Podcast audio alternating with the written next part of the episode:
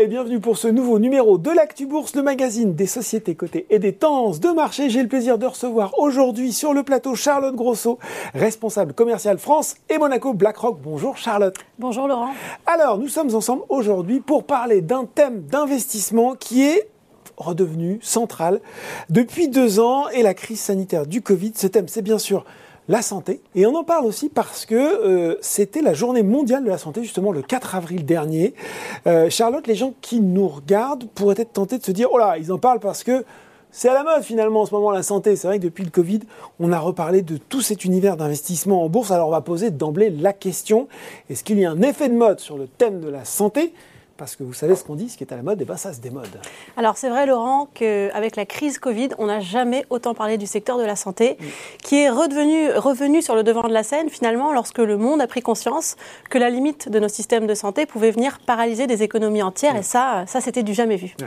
Alors sans surprise, euh, en 2020 et 2021, on observe que les investisseurs se sont tournés vers les valeurs gagnantes de la crise Covid, euh, comme par exemple certains fabricants de vaccins qui ont euh, enregistré des performances records, à l'image de Moderna, mm. qui a fait plus de 200% de performance mm. en l'espace de, seulement quelques mois. Pour autant, ça reste du pari tactique, ça reste une vision qui est une vision de court terme. Et pour BlackRock, l'opportunité dans le secteur de la santé, elle va bien au-delà de la crise Covid. Pour nous, le secteur de la santé, c'est un secteur qui est porteur, qui bénéficie de vents favorables et qui surtout a le potentiel de, croître le capital des investisseurs sur le long terme à travers une grande diversité d'entreprises, de, de de, différentes thématiques aussi qui vont bien au-delà des vaccins. Donc on a répondu à la première question, hein, quelque chose qui va euh, rester pertinent sur le long terme, Charlotte, c'est ça? Effectivement, il y a un certain nombre de facteurs euh, structurels, c'est-à-dire qui vont avoir des implications de long terme et qui sont favorables au secteur de la santé. À commencer par le constat simple, hein, c'est que notre monde vieillit. Mmh. Et si vous regardez aujourd'hui la tranche d'âge qui croît le plus vite dans le monde, eh bien c'est les personnes de plus de 65 ans. Mm. Et on considère qu'à horizon 2030, donc dans à peine 10 ans, vous aurez un Américain sur 5 quand même qui aura plus de 65 ans. Et si on regarde la France, maintenant, les projections nous montrent que euh, près de 30% de la population devrait avoir plus de 65 ans à horizon 2070. Alors qu'est-ce que ça veut dire pour le secteur de la santé? Eh bien, tout simplement, en vieillissant, on consomme plus en besoin de santé. Hein, on constate que, euh, en moyenne, les dépenses de santé, elles vont doubler passé l'âge de 65 ans. Et donc, plus de personnes qui consomment plus, ça fait euh, potentiellement des dépenses de santé qui ont une courbe exponentielle pour les prochaines euh, années. Quand je vous écoute, euh, Charlotte, c'est un problème de pays développés ou pas que? On parle des Américains, des Européens. Est-ce que ce sont les seuls concernés? Alors, ce qui est intéressant, non, c'est que ce phénomène, il est vraiment global. Hein. Il ne concerne pas juste nos économies développées. Et si vous prenez l'exemple de la Chine, aujourd'hui, les dépenses de santé, c'est un tiers de, ce que l'on voit aux États-Unis. C'est moitié moins qu'en France. Mhm. Et donc, on peut vraiment s'attendre à un phénomène de rattrapage sur ces prochaines années. Potentiellement une plus forte croissance qui viendra de ces économies dites euh, émergentes. Mhm. Donc, le vieillissement de la population comme euh, soutien à long terme au secteur de la santé, mais quand même, on a vu on en a parlé, on a vu arriver les vaccins ARN messagers avec BioNTech, Moderna, on voit aussi euh, les recherches de pointe qui progressent notamment dans le domaine du cancer. Est-ce que finalement, voilà, là aussi, l'innovation n'est pas un puissant facteur de soutien pour le secteur? Si en effet, Laurent, euh, le, deuxième moteur de croissance très important pour le secteur de la santé, c'est l'innovation. Mm. Et euh, cette innovation, on la voit absolument partout. Tous azimuts. On la voit par exemple déjà au niveau du nombre d'essais cliniques qui a littéralement explosé sur les dix dernières années. Hein. C'est x4 aujourd'hui par rapport à 2010. Mm. Donc vraiment cette forte dynamique en matière de, de, de nouvelles thérapies, de nouveaux médicaments. Mais on le voit aussi et notamment dans l'utilisation de la technologie dans la santé. Et je pense qu'on a tous déjà vu ces images absolument incroyables de, robots en train de pratiquer voilà, des opérations parfois à des centaines de kilomètres de mm. distance. Il faut savoir que euh, la chirurgie assistée par robot, c'était à peine 2% des opérations il y a encore 6 ans. Aujourd'hui, ça concerne plus de 15% des opérations qui sont assistées par un, robot chirurgical. Mm. Idem pour tout ce qui est intelligence artificielle. Hein. On pensait que c'était euh, quelque chose qui était réservé au secteur de la technologie. Pas du tout. Aujourd'hui, euh, on utilise l'intelligence artificielle dans la médecine, et notamment dans tout ce qui est médecine prédictive pour faire des, meilleurs diagnostics. Et l'intelligence artificielle, vous la retrouvez euh, également euh, pour designer des traitements plus personnalisés, euh, notamment dans tout ce qui est traitement pour booster l'immunité des, des, personnes atteintes du cancer. Donc on voit bien, innovation et technologie, ce sont de véritables game changers pour le secteur de la santé, qui vont avoir un impact très positif parce qu'ils vont permettre des traitements plus efficaces, plus fiables, et donc une vraie amélioration pour les patients. Et on a presque l'impression, justement, quand on regarde peut-être à la faveur de cette crise Covid, que cette innovation, on a l'impression qu'en plus, elle, s'accélère. Tout à fait, elle s'accélère parce qu'en fait, l'innovation entraîne l'innovation. En, quelque sorte, c'est un phénomène qui, s'auto-entretient. Cercle vertueux, quoi. Et on l'a vu pendant la crise Covid avec le coup de projecteur qui avait été fait sur l'innovation dans les vaccins, notamment cette nouvelle technologie dont on a tous entendu parler de l'ARN messager. Aujourd'hui, c'est quelque chose qui est employé euh, dans la fabrication des vaccins, mais beaucoup de personnes euh, s'entendent pour dire que demain, cette nouvelle technologie émergée pendant la crise Covid, elle pourrait servir à d'autres utilisations, notamment permettre des avancées en matière de, lutte contre le cancer. Alors, on dit aussi souvent, Charles, que cette numérisation euh, de l'économie, l'innovation, elle a eu un fort impact notamment sur la baisse des coûts. Est-ce que, là aussi, on pourrait assister à la même chose dans le secteur de la santé, ce qui en finalement là aussi, finalement, un attrait supplémentaire pour l'investisseur. Donc effectivement, je pense que le secteur de la santé, il n'échappe pas à cette tendance. Et euh, l'innovation a eu vraiment pour effet de, baisser les coûts, de rendre la santé plus accessible et mm. moins chère. je vous donne un exemple qui est frappant, c'est celui de l'analyse d'ADN. Euh, on se souvient, au début des années 2000, le séquençage du génome, ah ça coûtait plusieurs millions d'euros. Aujourd'hui, vous avez des, biotech comme Illumina, par exemple, qui offrent des solutions de séquençage du génome à moins de 1000 euros. Mm. Et on pense que ce coût il va encore diminuer sur ces prochaines années avec les avancées technologiques, peut-être pour atteindre quelques centaines d'euros.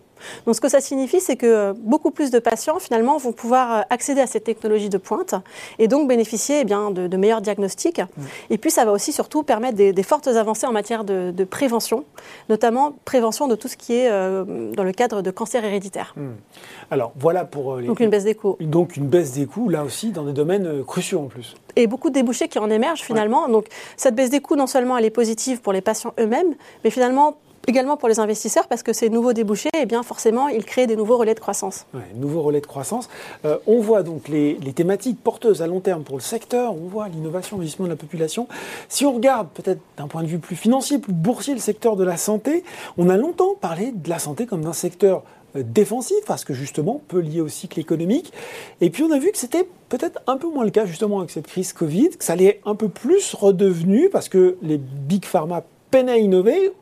Où est-ce qu'on en est aujourd'hui? Résilient ou pas le secteur de la santé finalement? Alors c'est vrai que déjà quand on parle du secteur de la santé, on parle d'un secteur qui est absolument euh, indispensable. Hein. L'humanité a besoin de se soigner, que l'on soit en période de récession, de forte inflation ou, ou de forte croissance. J'ai envie de dire, la santé, c'est pas optionnel. Euh, en revanche, ce qu'il faut bien comprendre, c'est que les sociétés euh, qui composent le secteur de la santé, elles, ce sont des sociétés cotées. Mm.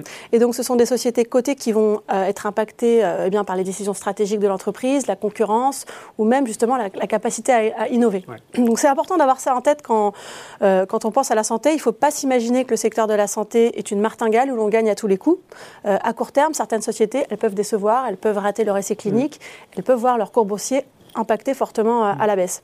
Ce qui est intéressant en revanche, c'est de, considérer le secteur de la santé dans son ensemble et surtout sur une longue période. Et euh, ce que l'on observe qui est intéressant, c'est qu'en moyenne, à travers un très grand nombre de, crises, euh, de récessions, euh, de, corrections de marché, eh bien, ce secteur de la santé, historiquement, il a eu tendance à être plus résilient que l'ensemble du marché. Mhm. Donc on parle d'une plus faible volatilité du secteur de la santé comparé aux actions mondiales. On a un exemple peut-être là-dessus? Alors bien sûr, on peut parler euh, effectivement de la crise de 2008, où on se souvient que le secteur de la santé, avec l'indice MSCI Healthcare, avait 30% euh, mieux résisté quand même que le reste du marché avec l'indice MSCI World. Alors bien sûr, les performances passées ne présagent pas des performances, futures. en revanche, ce sont des indicateurs intéressants euh, des tendances passées et observées dans, le marché. Bien sûr, qu'est-ce qui était venu expliquer cette résilience peut-être justement? Alors il y a beaucoup de facteurs, hein, bien sûr, qui vont rentrer en compte pour, pour expliquer cette résilience du secteur. Beaucoup de facteurs qui sont propres aux titres euh, et aux entreprises de ce secteur elles-mêmes. Mais on peut citer dans le cadre des, biotech, par exemple, euh, on retrouve un certain nombre de ces biotechnologies qui ont développé à travers euh, des années de recherche et développement mhm. des brevets sur mhm. certains médicaments qui sont devenus indispensables, incontournables, mhm. et donc qui vont avoir une, meilleure visibilité sur leurs revenus futurs et peut-être des, bénéfices qui sont un peu plus résilients que la moyenne. mais si l'on regarde maintenant le, le secteur de la santé dans son ensemble, ce qui est intéressant, c'est que sur les trois dernières années, vous avez un secteur qui a posté euh, une croissance des bénéfices de 16%, mmh. là où le marché euh, a vu ses bénéfices baisser en moyenne de, plus de 7%. Et ça, c'est tout segment confondu. Hein. Ce n'est pas simplement les, fabricants de vaccins, ce n'est pas simplement les biotechnologies. Donc on voit quand même que sur euh, les trois années passées quand même particulièrement difficiles dans un contexte mondial particulièrement compliqué, le secteur de la santé a offert une belle résilience. Alors attendez, Charlotte, le secteur résilient, de l'innovation, de la performance, Un secteur qui a été remis en avant par la crise Covid, on se dit que est-ce qu'on n'est pas, on n'arrive pas un peu tard pour rentrer sur ce secteur qui maintenant doit finalement bien valoriser toutes ces belles perspectives? Alors c'est la fameuse question est-ce que c'est cher d'investir dans Eh la oui. santé? Euh, Alors il y a plusieurs euh, manières de répondre à cette question. Est-ce Mhm. que tel ou tel secteur est cher? Et la première chose, c'est de regarder effectivement les- les valorisations du secteur comparées au reste du marché. Donc c'est le graphique de gauche euh, où l'on observe finalement que le secteur de la santé, n'est pas plus cher euh, comparé en relatif au reste du marché. Il se négocie même 19% en dessous du marché dans son ensemble. Donc ça, c'est le premier point. Euh, maintenant, on peut se poser la question, est-ce que le secteur de la santé est cher comparé à ses propres données historiques? Mhm. Et là, euh, on peut le voir sur le graphique, c'est la ligne rouge. Euh, et là, on voit effectivement que la réponse est encore non. Le secteur de la santé n'est pas plus cher que, ses, que sa moyenne historique. Il se négocie même en dessous de sa moyenne historique. Alors bien sûr, personne n'a de boule de cristal, Laurent, pour dire quelle va être la performance des On actions du secteur de la santé sur les six prochains mois. Euh, soyons clairs. Mais ce qui est certain en revanche, c'est que vous avez un certain nombre d'investisseurs qui regardent ces données de valorisation, hein, dont BlackRock, et qui considèrent qu'aujourd'hui, il y a toujours euh, des bons points d'entrée pour s'exposer au marché de la santé euh, sur le long terme. Ouais, alors justement, comment s'exposer aux belles perspectives du secteur de la santé quand on n'est pas un expert? Parce que vous l'avez dit, Charlotte, ce secteur, il est très hétérogène. Il y a des équipementiers, il y a des big pharma, il y a des biotech. On n'a pas le temps d'analyser comme ça toutes les spécificités. Comment on peut faire? Alors, je pense qu'il y a plusieurs façons pour un investisseur de, de capturer les opportunités euh, du secteur de la santé. Vous pouvez déjà vous renseigner sur les secteurs, les actions pardon, qui composent l'indice de la santé, et vous pouvez investir dans ces titres de manière individuelle. Mm. Mais alors attention quand même euh, au niveau de risque qui peut varier fortement d'un segment à l'autre. hein. on l'évoquait, il y a différents sous-segments. J'ai envie de dire, le risque associé à une nouvelle biotechnologie, il a juste rien à voir Mm. avec le risque d'une société pharmaceutique qui serait euh, plus Établie, dire, Donc il faut ouais. faire, faut faire un petit peu attention. Une autre solution pour un investisseur qui n'a pas nécessairement ni le temps ni l'envie hein, d'aller faire de la sélection de titres, euh, éplucher les résultats des Les essais, essais cliniques, je sais que c'est pas simple. voilà, c'est de passer par l'intermédiaire d'un fonds, un fonds qui est très diversifié sur le secteur de la santé, soit un fonds actif ou bien un fonds indiciel comme un, ETF. Alors juste pour rappel, un fonds, qu'est-ce que c'est? Un fonds, c'est un panier de titres, d'actions euh, du secteur de la santé, par exemple, très diversifié. Et en fait, il vous permet en une seule transaction d'accéder à un très grand nombre d'entreprises du secteur de la santé et, et surtout tout type et segment de- de- d'entreprises confondues. Et là, vous vous doutez de ma prochaine question. Forcément, moi, j'ai envie d'un exemple d'un ETF qui serait, euh, notamment d'un fonds, et plus particulièrement d'un ETF qui serait concentré sur, sur le secteur de la santé. Alors, il y a plusieurs options euh, pour investir dans la santé chez BlackRock. Donc, je peux tout d'abord vous parler de notre ETF iShares MSCI World Healthcare Sector ESG. D'accord Donc ça, c'est vraiment un, un ETF qui va vous permettre de jouer le secteur de la santé au sens large. Mhm. Vous retrouvez euh, effectivement euh, euh, des grandes sociétés pharmaceutiques comme AstraZeneca, Sanofi, Pfizer, Mhm. mais aussi des biotechnologies, des équipementiers et services de santé, Mhm. même des mutuelles d'assurance comme United Health. D'accord. Donc c'est vraiment un fonds très diversifié. Et il est ESG en plus. Il est ESG, il fait vraiment la place belle aux grands noms établis du secteur de la santé, mais tout en ayant aussi la possibilité d'investir dans des plus petites entreprises euh, du secteur de la santé, plus petites, avec un, un potentiel de croissance peut-être un petit peu plus important, mais aussi des sociétés qui sont un petit peu euh, plus risquées. Mhm. Maintenant, euh, pour un investisseur qui souhaite s'exposer plus particulièrement sur le- la thématique de l'innovation dans la santé, nous avons un ETF qui s'appelle iShares Healthcare Innovation. Mhm. Et là, c'est vraiment un fonds qui va s'exposer et se concentrer uniquement sur les acteurs les plus innovants de la santé. D'accord. Donc, euh, qui dit plus innovant euh, dit aussi plus fort potentiel de croissance. ouais.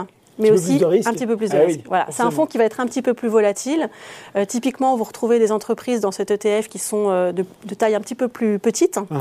euh, mais avec des belles perspectives de croissance. Et vous retrouvez certaines sociétés qui sont extrêmement innovantes et qui ont le potentiel de se faire racheter par des noms plus grands noms établis du secteur. Et si j'ai envie, Charlotte, de tester la gestion active et peut-être justement d'avoir un, un gérant qui lui aussi est un professionnel de, de ce marché et qui va pouvoir faire les bons choix pour moi Donc effectivement, nous avons aussi un fonds actif qui est disponible euh, sur la plateforme de Boursorama, Ouais. notamment euh, en gestion libre dans l'assurance vie. C'est le fonds euh, BGF World Health Science. Et là, c'est vraiment un fonds euh, qui investit dans une centaine de noms de la santé. Donc tout secteur confondu, toute taille d'entreprise confondue, et qui va chercher à identifier les acteurs qui ont, euh, on va dire, le plus fort potentiel Mhm. de, de croissance et le plus fort potentiel d'appréciation sur les, les prochaines années. Euh, ce qui est intéressant, c'est que ce fonds il est géré de manière active, donc vous avez des gérants qui sont aux manettes Ouais. et des gérants qui en permanence vont chercher à maintenir un niveau de risque qui soit inférieur à celui de, de l'indice. Donc finalement, vous avez plusieurs manières de jouer la thématique de la santé chez BlackRock, à travers euh, un fonds actif, à travers des ETF. Mais euh, voilà, Surtout, c'est un secteur de la santé pour lequel il faut toujours prendre une approche de long terme, ça c'est important, et bien sûr toujours dans le cadre d'une gestion qui est, qui est bien diversifiée. Voilà, en tout cas, des belles perspectives pour le secteur de la santé et des moyens d'investir simplement grâce aux ETF ou grâce à la gestion active. Merci Charlotte d'avoir expliqué les potentiels de secteur pour nous aujourd'hui. Merci Laurent. L'actu bourse, c'est fini pour aujourd'hui. À très bientôt pour un nouveau numéro.